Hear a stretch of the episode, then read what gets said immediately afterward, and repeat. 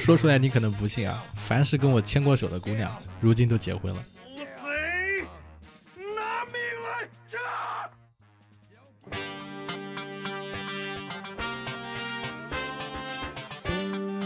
Hello Hello，各位听众朋友们，你们好，我是活捉八师傅的主播八匹马啊。今天这期啊厉害了啊，我们录的是《奇葩说》海选囧事与综艺背后的那些猫腻啊，希望大家且听且珍惜啊，因为呢，我之前啊就是已经尝试录了一个多小时，但是每次录到八分钟到十分钟左右呢就会卡壳，然后有很多东西不知道该不该说。然后我真的已经啊下定下定决心啊，这一次我一定要把这个音频啊录出来。所以呢，不管我之后到底说的有多差啊，有多卡壳，大家多担待一点。那我们先说啊，这个《奇葩说》海选囧事啊，为什么要录这个节目呢？是因为呃，我有一个小徒弟啊，就是他今年呢去参加了《奇葩说》第七季的海选，然后在他从这个网上面试啊，到这个晋级，然后到参加这个线下的海选录制呢，我都是全程细心的通过 这个微信跟他指导。然后呢，但是最终的结果呢，让我很失望啊，就是因为他虽然参加了这个海选录制，但是他是当观众去录制的。到这个晚上，就是要他开始进行打辩论啊，进行面试的时候呢。他就没有去了。这个中间其实有很多就是他觉得很奇怪的事情在跟我交流，但是呢，我听他说完啊，我发现呢，这个跟我们常规录综艺的时候啊情况差不多。所以就这件事情啊，我们来聊一聊啊，奇葩说海选以及综艺背后的那些故事。那我们来先说说奇葩说的海选啊，这个奇葩说的海选呢，其实啊，他每年在录这个新节目的时候呢。就已经开始啊，在网上呃找很多，就是说，不管你是有没有名气的小网红啊，还是知名作家，还是呢有趣的一些职业的一些人，比如说警察呀、啊律师啊、啊电台记者呀之类的，他就会开始去搜罗这些明星名人啊，或者有趣的职业的有故事的一些人，然后从这些人中呢去挑选啊，能够发表奇葩。言论啊，或者有一定的自己的一些主张见解的这么一些人，然后通过把这些人啊放在一起打辩论啊，来碰出很多有趣的一些这个火花。那么从这里你就知道啊，那奇葩说啊，它的海选我们到底该怎么样才能够快速的通过面试啊，让这个选角导演啊觉得你可以参加他们的海选录制，甚至到呃跟这个老奇葩跟评委去表达自己，然后最终啊进入到奇葩说的这个。真正的辩论赛里去，这个里面最重要的一点啊，大家记住了，就是我刚刚说的这些，其实总结到最后就是强人设、强故事啊这两个词。什么是强人设啊？我们看《奇葩说》，《奇葩说》的第一季啊，说的是奇葩的言论；《奇葩说》的第二季呢，说的是奇葩在说话啊，就是谁在说。那么之后，《奇葩说》就沿用了这个啊系统。从奇葩说第三季、第四季、第五季开始往后，你看，基本都是谁在说，然后是在说什么啊？那么强人设是什么意思呢？就是我刚刚说的，就是你是不是奇葩啊？你是不是奇葩还可以拆分出来，哎，就是你是不是一个啊跟别人不一样的人，或者是一个有相当职业性的人，能够跟别人区分出来的人。那举例来说，你比如说。这个在这个乡村支教了三十年的这种啊公益老师，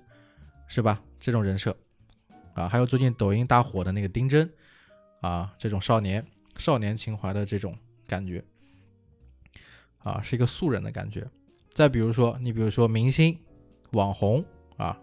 明星他也是一种强人设，对不对？然后再往下啊，比如说前几季的，比如说我记得那个有一个很有名的咆哮警察啊，这种人设。特别多啊，还有史航是吧？编剧啊，知名编剧啊，这些都是强人设，也就是你是不是有一个强人设？那么第二点就是强故事，强故事是什么呢？就是你所知道的故事，你所接触的这件事，你的那些历史里面是不是有非常非常多有意思的、有趣的故事？那么当你有了强人设跟强故事之后啊，其实在这个奇葩说的海选中，你是非常容易脱颖而出的，啊，甚至从面试开始，可能都不是你啊去投稿啊去投简历啊去投递这个这个投递给奇葩说他们这个公司米位，而是呢由奇葩说那些的选角导演在网上去找你，你明白吗？所以强人设跟强故事很重要。那么强人设跟强故事很重要之后。那你说，那我进了海选之后，那奇葩说它是个辩论赛呀，那之后怎么办呢？其实之后你不用担心啊，因为奇葩说它在打辩论的过程中，它最重要的还是你谁和谁在说什么故事，去解释这个辩题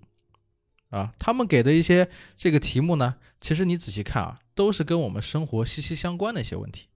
你可以去翻以前奇葩说第一季、第二季、第三季啊，他们之前的那些辩题。然后呢，你再去仔细看的时候，你会发现每一个老的奇葩啊，他们在某一场特别让你印象深刻的辩论里面说的，其实都还是你自己身边的这些事，甚至是一些你觉得可能你自己会忽略掉，但是却是实实在在发生的故事，甚至有些你不知道该怎么表达，但是他们替你说出了他们的的那些话，就说出了那些你想说的话。所以呢，我当时。啊，在对《奇葩说》这个节目做了一些总结的时候，我给到的论点就是，如果要打好这个辩论赛呢，其实你只要注意，就是拿你的强故事，哎，去解读《奇葩说》的辩题，然后用你的强人设去表达出来，这样你就基本符合了哎《奇葩说》这个节目的套路了。那我为什么这么清楚这些东西呢？是因为啊，不久前，哎，我有一个小徒弟。之前呢，呃，在他还没有大学毕业之前，我就教他怎么样去啊写影评啊，啊怎么样去投稿公众号呀，怎么样去回答问题、写文章啊。然后慢慢慢慢的，大概有了五六年时间，他成为了一个我们圈里面自媒体圈里面小有名气的一个网红。然后他今年呢，终于下决定啊去参加《奇葩说》第七季了。然后他就经过了面试啊，然后又从面试晋级。又到了视频面试，然后又从视频面试又到了线下的海选录制。注意了，海选录制，海选录制是基本上就已经是属于在节目前期，甚至在后面节目播出的时候是会有露脸的。那么为什么说他是海选囧事呢？这里就是我要聊一聊了，就是为什么我会这个这个题目，我说的是奇葩说海选囧事以及综艺背后的那些猫腻了。就是我这个小徒弟呢。他按照我的一些方式，我们在探讨的一些方法，然后他按照强人设、强故事的方式去参加了海选录制。结果在海选录制的过程中呢，就是他没有待到最后，甚至呢他都没有去打海选，他就是到了那个海选录制的现场，然后呢被里面的这个编导啊没收了手机四个小时，然后他坐在那里啊，看到杨幂来参加啊，看到张鸿飞，看见啊其他一些老奇葩过来啊，然后呢走了一波，就是所谓的就是。彩排一上午的时间就浪费了，然后彩排的过程中呢，他在下面当观众的同时呢，他又耳闻了很多的这个跟他一起来的一些这个所谓的海选选手啊的一些故事。当时是有多少人啊？说是有六百多人，但是现场可能也只有三百多人。但是这些人呢，嗯，通过我徒弟的口述呢，我发现就很有趣，就是跟我当年。大概在一一年、一二年做达人秀、好声音的时候的那个，就是那个综艺的时候，跟我们的海选流程几乎是一致的。就是他发现了一个问题，就是坐在他身边的这些人啊，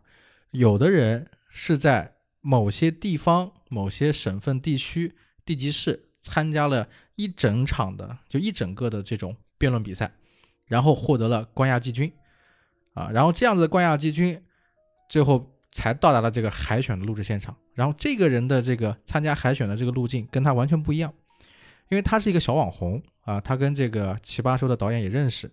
然后奇葩说呃这个导演在朋友圈发了一条这个朋友圈啊，是说海选啊有有兴趣的感兴趣的可以通过网上面试，再通过网上网上辩论赛啊，然后再通过视频面试，然后最后再参加海选，这是他的这个参加的路径。那他身边的那个小朋友呢？是在地方参加了这个辩论大赛啊，甚至是以奇葩说冠名的一一场这种辩论活动，然后得到了冠军，然后最后送过来了。但是他还是参加海选录制，就他还不是直接晋级。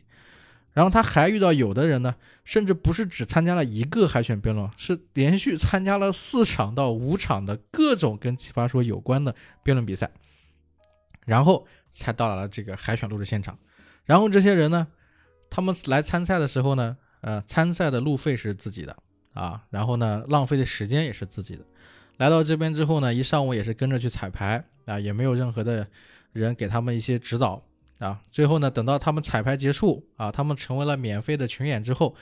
到了下午才开始按照他们上午的排号啊，一个一个一个的开始进行海选的录制。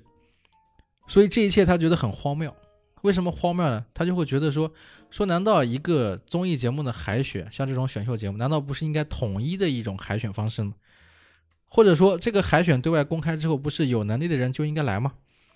怎么到最后是吧？来的这些人全部都是参加了很多次的，甚至说是被主办方溜了很多回，然后最终还是在海选，所以他不明白，他觉得这个比赛不公平，然后他在中间下午的时候就走了。那么聊到这里呢，我就来给大家解释解释，因为当时我觉得他的语言比较激动，我就没有仔细，就是没有呃跟他继续聊下去了。那么从奇葩说的这个综艺海选。啊，我们可以聊一聊这个综艺啊，像这种选秀比赛啊，到底是怎么回事儿？那么我呢，在这个呃一一年，我大概二零一一年、二零一二年的时候，当时啊是做了这个中国达人秀第三季的一个招募赛，然后这个招募战呢是由地方的一个电视台承办的，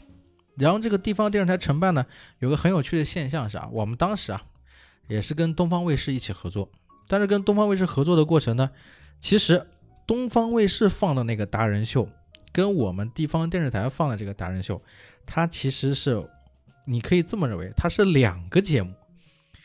我们地方的这个达人秀呢，只是采用了它的这个牌子，然后呢，在地方做的一档节目。然后这个综艺节目的目的本身，其实是为了电视台去盈利的，就是电视台拿达人秀这个招牌啊，然后跟一些开发商。啊，跟一些这个啊酒商进行一些合作，可能签了一个大概两百万或者五百万的一个广告费，然后拿到了这个冠名广告费之后，然后我们开始来制作这个节目。制作节目的过程呢，达人秀大家都看过啊，很简单，我们联系了万达啊，跟万达一起合作，在万达前面搭了一个舞台，然后呢，通过我们电视台很多年的一些资源，就是群众基础了，就是很多的艺人啊，有绝活的人啊。啊，有这些啊绝招的技巧啊，或者在外面演绎的一些人啊，他们有有有有很多绝活。然后我们有这些基础的资源，然后有我们的编导啊打电话，一个一个的邀约，你知道吗？就是整个全省，我们安徽省整个全省的邀约，一个一个的邀约啊，有没有档期？有没有时间？愿不愿意参与我们这个达人秀啊？我们是我们这个赛区的一个招募站啊。然后我们呢，不仅会评出，比如说一二三等奖。啊，也会给很多的置换的一些奖品啊，比如说从五万啊、十万啊、二十万啊，甚至有房产的一些奖品奖励。然后同时呢，我们这个活动呢还会啊给冠亚季军以机会送上这个总决赛，也就是东方卫视当时的这个达人秀的这个这个这个节目的现场。所以啊，我们在运营这些东西之后，到真正这些选手来，其实大部分不是自己报名的。啊多半可能甚至我不说，就是大概啊，大概比例啊，百分之八十其实都是我们邀请来的啊。为什么会这样呢？是因为呢，做一档综艺其实是非常耗时耗力的。那么在经过了很多轮的一些综艺的一些经验之后呢，我们发现啊，我们邀请的有绝活的选手啊，他的这个。他的这个技技能也好，信息密度也好，或者趣味性也好，都远远高于素人，对吧？因为达人秀嘛，讲的就是绝活绝技嘛，对吧？你如果说都是普通人来的话，普通人有什么绝技呢？你想一想，咱们想一想，你身上有什么绝技是别人没有的？都是来唱歌吗？唱高音吗？还是模仿秀啊？还是跳舞啊？所以我们请的基本都是各行各业的大拿啊，各行各业的冠亚季军，比如他他街舞很厉害啊，这个小孩儿。四岁跳街舞拿了全国一等奖，那这么小孩在我们这个地区，我们把他请过来，他就是达人秀的其中一个选手，他不是自己报名来的，他是我们邀请来的。那么当然也有在报名的过程中有百分之二十是素人过来，就是所谓的高手在民间，但是多半还是出丑为主啊，不是高手。然后到整个比赛结束之后，也有很多人有微词啊，也会有很多人说说，哎，说为什么这个我们在这个录制的过程中，最终这个冠军也好或者亚军也好，没有送去你们这个东方卫视的那个达人秀里啊？啊，这里面就有很多问题，为什么呢？我们是跟东方卫视合作的，但是呢，东方卫视它也确实，哎，有负责这个节目的编导在我们这个地方电视台的现场，但是我们地方电视台请来的这些人啊，并没有，是吧？有强人设的，或者强故事的，或者有趣的人是符合他的要求的，也就是说，这个编导啊，他来找这个选手的时候，或者说他来挖选手的时候，他的评判标准是什么？他的评判标准其实跟我们的评判标准不一样，他的评判标准不是以第一、第二、第三名为主的，他的评判标准是以啊有没有趣啊有没有强人设啊有没有故事啊适不适合上东方卫视的综艺，是以这些东西为考量的，因为他们看到的这些奇人异事比我们看到的更多，所以他们的选角的一些标准跟我们就不一样，我们的标准可能更简单的还是。他是不是在本地有拿过奖？然后是不是记忆很扎实？因为我们本地的选手的水平，说实话，对吧？确确实实还是有限的。但是好在啊，我们那场里面还真的送了一个人去参加了达人秀啊，是一个模仿大衣哥，号称啊是第八十几代的一个单传的这么一个一个选手。当然，这个选手是以丑角的身份。或者说是以有趣味性、有节目效果的身份，在中途我们就把他送去了东方卫视，参加了他们的海选。所以这样你们明白了吗？就是我们可以理解来，就是奇葩说的这个海选也好，还是怎么样也好，它是一个节目的形制。这个节目本身其实后面它是个品牌，品牌再往后它是有很多方式是进行商业合作的。可能这个奇葩说的这个，比如我们说米味传媒啊，有可能他把奇葩说当做一种品牌。或者地方电视台跟爱奇艺有合作，把奇葩说当做一种品牌，然后这个品牌拿去冠名给别人，别人通过奇葩说再去做其他的活动。你可以说这些活动跟奇葩说有关，也可以说没有关系，啊，但是你不得不说的是，真正这个我们所特指的这个奇葩说的综艺呢，它里面的选角导演也确实会跟地方很多的电视台的一些这个工作人员有联系，因为他们也需要去挖掘这些选手来参加到这个节目里。这也是为什么我这个小徒弟他在，就是这个参加海选录制的时候，发现身边有些人是打辩论打了四五回之后拿了冠军之后才过来参加的，啊，然后也发现有的人是面试之后过来的，还有的人是直接被邀请的，所以他觉得不公平。但是基于节目制作来说，我们说实话，就是一档节目如果真的要做的特别好的话，其实他对人员的要求，特别是对选手的要求是很高的。啊这也就探讨到了下一个话题，什么话题呢？就是很多人在聊的，说这个综艺啊，它到底有没有剧本，对吧？特别是近两年比较火的各种真人秀啊，包括那个《明星大侦探》《密室逃脱》啊，像这些解谜类的，是吧？这些艺人明星都这么聪明啊，有些艺人明星他到底是不是有剧本啊？是不是提前就看了台本？他是演出来的吗？那我就可以跟大家啊说说说一点我自己的想法。首先第一个。比如说前两年一直火的啊，类似像这个跑男啊或者极限挑战这种节目，其实这一类的节目呢，在我们电视台制作这个里面呢，啊，就是它是有一套方法的啊。我们举例，比如说跑男，跑男这档节目买的是韩国的 Running Man 的这个节目的版权。那么 Running Man 啊，我看了有大概七八年，它的这个节目制作是从哪里来的呢？Running Man 的起源是从韩国的一档国这个所谓的国民综艺叫做《无限挑战》衍生出来。《无限挑战》呢是目前啊所有真人秀的一个鼻祖，真人秀的鼻祖。当然不排除《无限挑战》也有借鉴日本综艺的一些方式，因为这个电视台里面我们在研究新节目的时候，首先看的还是以日本综艺为主，然后韩国综艺会借鉴日本综艺，然后韩国综艺我们现在又开始来借鉴韩国综艺。它是可能是有一个流有有一个圈，那么这个我们讲讲《无限挑战》。《无限挑战》这个真人秀的这个导演呢，他是很厉害的一个人。他做了一个什么事呢？他是把这个，比如包括刘在石啊，我不知道有没有人就是不是每个人都知道刘在石啊？就刘在石是韩综里面一个很知名的主持人，算是两大综艺主持之一啊。那么还有一个是江虎东，江虎东我们就不提了。那么刘在石啊，包括这个哈哈啊，还有其他的一些这个 MC 主持，大概是有七个人一起来主持这档节目。然后《无限挑战》这个节目里面呢，大家看的是什么呢？看的是这个节目的真人表演。所谓的真人表演是这些主持人在参加节目的过程中，其实他是不知道这个节目给他设置的什么任务的。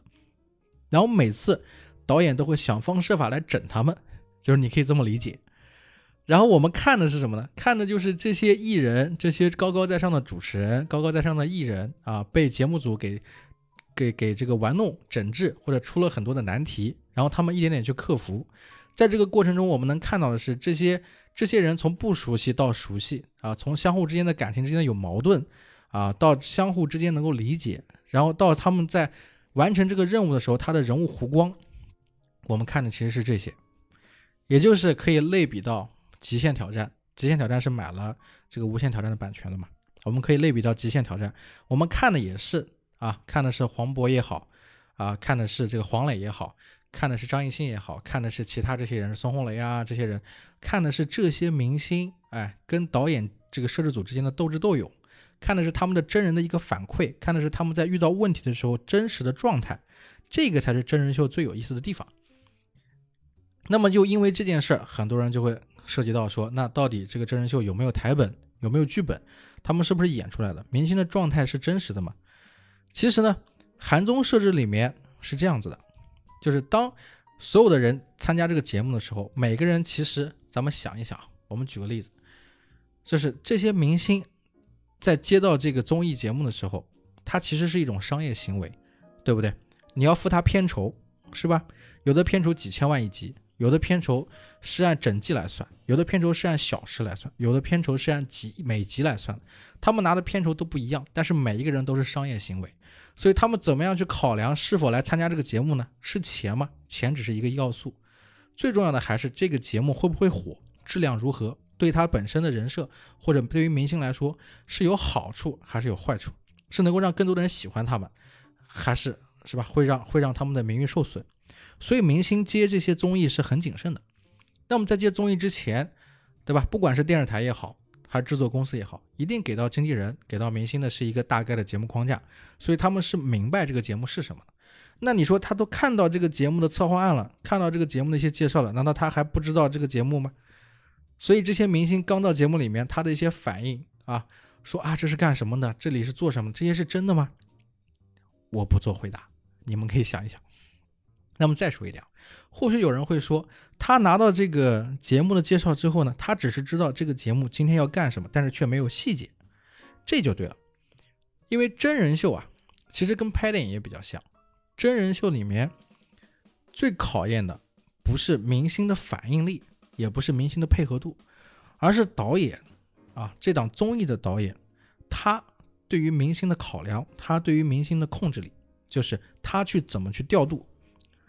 那么明星他的价值在哪里呢？明星的价值就在于能否合适的去 get 到导演的想法的同时，夸大节目的效果，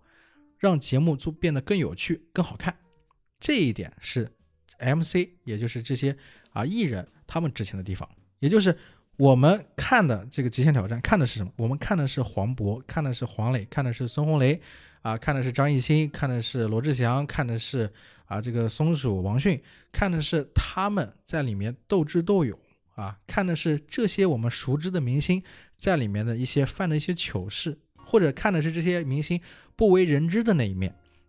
但是这些明星给你表达表现出的东西，到底是不是他真实的状态呢？这个我们不知道。所以我们需要什么？需要导演组拿出一定的难题去考验这些明星。所以这些明星可能他会拿到一半的台本，或者说拿到一定的故事线，然后在这个故事线里面，细节跟一些诡辩的东西或者隐瞒掩藏的一些东西他们是看不到的，然后以此激发他们的真实性格。只有这样，这档真人秀才会特别的好看。